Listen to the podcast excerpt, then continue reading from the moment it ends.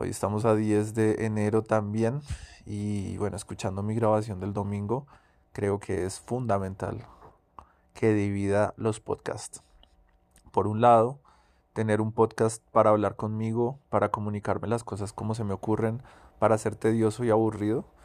Y otro podcast nada que ver, o sea, otro podcast enfocado en el juego, enfocado en todo lo que he aprendido de, tener roles, de asumir personalidades, de explorar posibilidades. Eh, sé que parecen un poco contradictorias esas personalidades, eh, sé que tengo las dos personalidades y sé que a veces sale mi parte de juego y, y bueno, los amigos que me conocen la conocen, para las personas nuevas es un poco confuso porque en general sí me tomo como que aparento o me muestro de una manera muy, como muy, muy seria. Entonces, eh, la idea es ahorita empezar a ser muy consciente de esto. No voy a perder mi seriedad porque me tomo la vida en serio y lo repetiré porque me, me, me, me parece que solo tengo esta oportunidad y no estoy como para el YOLO o el, o el, el, vivir sin pensar en las consecuencias. Pero también estoy totalmente convencido que hay muchísimas cosas que no tienen el más mínimo sentido y que no hay la más mínima eh, eh, estabilidad o seriedad en cantidades de aspectos culturales y creados muy superficiales y muy temporales por grupos de personas, entonces no, no me voy a tomar en serio eso y tengo que aprender a dividir muy bien qué es serio y qué no es serio. Y para eso mi manifestación en estos podcasts puede ser genial. Y además, entonces también puedo convertir la manifestación de TikTok en una manifestación de juego. Y de una la que vendría de, de YouTube, manifestación de juego. Solamente tendría este podcast para ser serio. Para lograr esto necesito crear una ontología. Y ahorita me la voy a pasar creando ontologías por todo lado. Pero en este caso es una ontología de aquello que realmente no me gusta explorar del juego. ¿sí? Hay aspectos como el engaño, ¿sí? como el irrespeto en improvisación. Sé que eh, sí es un recurso de improvisación, pero quiero manejarlo a mi modo y como yo me lo imagino que funciona. Y ese modo es muy respetuoso a, a las personas. Entonces, como las personas, como es tan subjetivo lo que cada quien considera una ofensa o no, se vuelve muy necesario ser demasiado no empático, sino receptivo más que todo a lo que la persona está sintiendo como humana amenaza. Entonces si veo que, que no sé, sin importar si es hombre o mujer la persona con la cual estoy interactuando, si la persona está empezando a sentirse amenazada, debo ser más útil y, y, llevar la, la, conversación o a algo que pueda tranquilizarlo. Un recurso que pueda usar es la, la, la, auto, no humillación, sino la o sea, la, la subvaloración o la no tomada muy en serio de uno mismo, eso ayuda mucho a relajar la cosa. Y bueno, encontrar la serie de recursos que pueden llegar a funcionarme bien para esto. Pero entonces sí es muy importante tener en cuenta, a veces uno cree que porque está hablando con un man puede tratarlo más mierda y a veces, bueno, también al revés, es que eso depende. Yo he sido criado de un modo muy demasiado eh, poco violento hacia las mujeres en general, creo. ¿sí?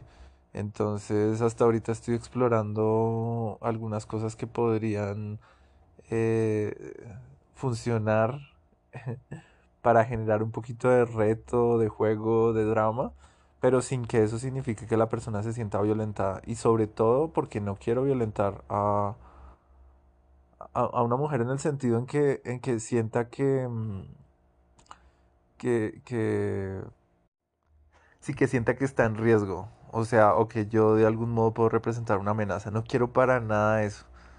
Es lo que menos quiero generar. Entonces, sé que a veces hablo muy fuerte y a veces soy como medio imponente en algunas cosas, entonces debo eh, buscar la manera de ridiculizarme de un modo positivo generando un interés en las otras personas. Para el juego esto lo creo fundamental y, y debo aprender a, gestionarlo de una manera asertiva, efectiva, eficiente y eficaz. Bueno, todo eso es lo mismo. efectiva. Ya dicho esto, hay algunos aspectos técnicos que quiero tener en cuenta. Uno, Anchor es útil para grabaciones rápidas, cortitas, que manden un significado y que se vayan acumulando para al final del día hacer un compilado de todo, de borrar lo que no nos gusta y eh, subir. Diferente a Audiolab o a la misma grabadora profesional del dispositivo, que es muy útil para hacer grabaciones muy, muy, muy largas sin que se sientan los cortes o, o porque Audiolab mismo recorta todos los silencios. Entonces, bueno, por un lado eso. Bueno, por otro lado, entonces vamos a, mm, por otro lado vamos a crear eh, otra cuenta de Anchor y vamos a utilizar esa cuenta para explorar la parte de juego. Eh, vamos a utilizar la cuenta de Dpixel también para esto, la cuenta web de Dpixel y bueno, todas estarán disponibles, pero seguramente la que logrará un poquito volverse interesante para las personas pues va a ser la que les guste. Entonces, si no hago algo que les guste, pues básicamente no, no va a funcionar. Por lo tanto, puedo tener todas las que yo quiera y a la final solamente va a ser viable para las personas las que les vaya a ser divertido. Así que eso es otra cosa. Entonces, bueno, eh, vamos a empezar a definir también en un documento aparte todas las eh, características que va a tener esa, esas dos cuentas independientes y cómo las gestionaré para seguir em, manifestando lo que podría considerar como mi esencia o algo así. Otro aspecto importante es que los ruidos, los sonidos que estoy poniendo son demasiado fastidiosos. Entonces, creo que es mejor no poner sonidos o poner sonidos que sean estridentes. Y si quiero llegar al momento de hacer las grabaciones como las hacía hace un tiempo en los scrums de hace como una década. Pero para hacerlo necesito conseguir la aplicación que me sirva perfectamente para esto porque porque hacer los cortes y poner, eh, controlar la ganancia en, en, esta aplicación no es viable. Entonces, si quiero seguir sacando de un modo práctico, pues por ahora van a ser así. Y listo, para el podcast que sea divertido, sí necesito encontrar un, un modo de hacerlo mejor. Y me gustaría mucho que no fueran largos, me gustaría que pudieran ser una grabación semanal, pero cortica y súper comprimida y súper eh, diciente, súper, o sea, que la persona que la escuche quede como, como, wow, tengo montones de cosas que hacer y aprovechar o algo así. En los últimos días están llegando muchísimas, muchísimas solicitudes de voluntariado.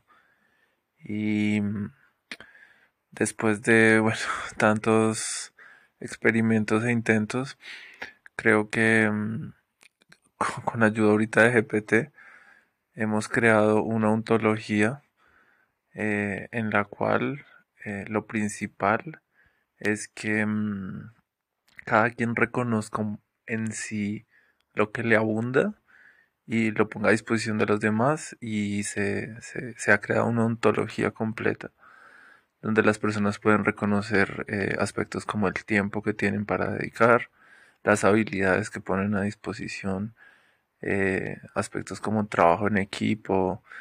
Mm, bueno, eh, voy a desarrollar y comprender cómo podría meter esto en, un bot que, que hablara con los voluntarios y que les y que les enseñara esta ontología para que todos habláramos como el mismo idioma y pudiéramos eh, construir hacia un mismo fin, también que, que la planeación, la estrategia, la organización, las tareas las definamos en el grupo entre todos.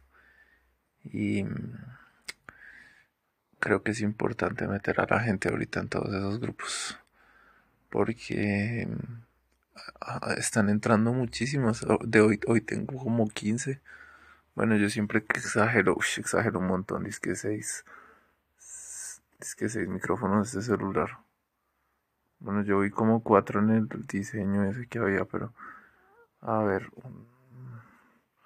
Bueno, sí, estoy exagerando mucho. Hay como uno, dos, tres, cuatro, cinco, seis. Hay seis. Entonces... Mm, igual de ayer también hay, de antier también hay. Entonces es importante uy, sacarle tiempo a, a esto que, que sí también vale la pena. De pronto podemos también conectar cosas. Probablemente sí.